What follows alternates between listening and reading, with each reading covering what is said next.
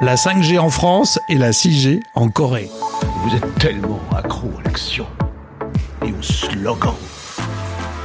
Faut pas généraliser, on- c'est pas forcément si moche. Soit on se prête au jeu, soit on prend la porte. Rémi Bertolon. Bonjour, elle sera 100 fois plus rapide que la 5G. La 6G, c'est pour bientôt. En tout cas, la Corée se positionne.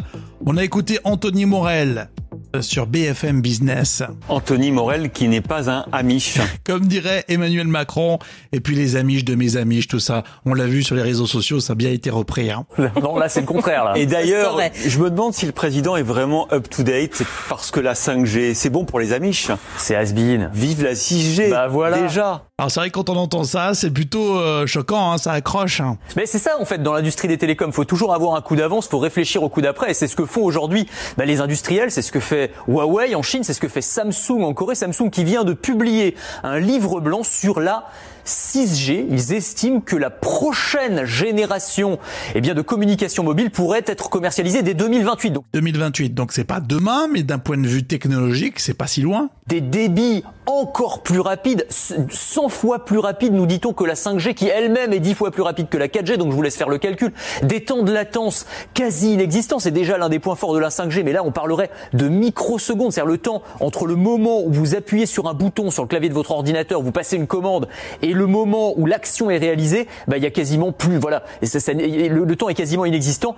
Et ça ouvre donc de nouvelles possibilités. Alors concrètement, qu'est-ce que ça peut donner au quotidien? Plus concret peut-être effectivement parce que alors euh, c'est- c'est c'est presque de la science-fiction parce que déjà que la 5G on n'imagine pas tout ce qu'on pourra faire avec la 6G là on va encore plus se projeter. Samsung dit par exemple bah on pourra euh, communiquer en, en hologramme par hologramme interposé Ah ouais. donc on, on aura on répondra sur son smartphone et on verra euh, son interlocuteur qui jaillit du téléphone. Guerre des étoiles. Voilà, comme dans la comme la princesse Leia dans la guerre des étoiles exactement.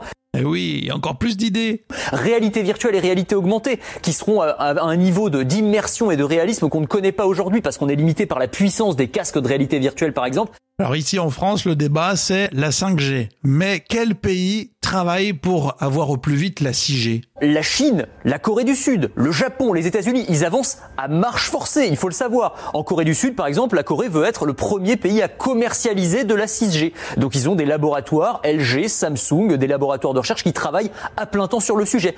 Alors bien sûr, c'est le balbutiement, mais ça peut aller euh, très vite dans certains pays, des débats qu'on pourra aussi euh, prolonger ici en France. Euh, Le sujet, c'est BFM Business pour le replay. Et pour tous ceux qui nous écoutent en fin de semaine, avant de vous laisser en week-end, je vous rappelle que vous pouvez euh, nous suivre sur les enceintes connectées. Cas Google, quelles sont les dernières infos au lever du soleil? Et Alexa active au lever du soleil podcast pour commencer votre journée. C'est pratique. Et puis merci à vous, les abonnés de ce podcast. Franchement, grâce à votre soutien, le fait d'être abonné, eh bien, on peut avancer euh, sereinement. C'est gratuit, évidemment.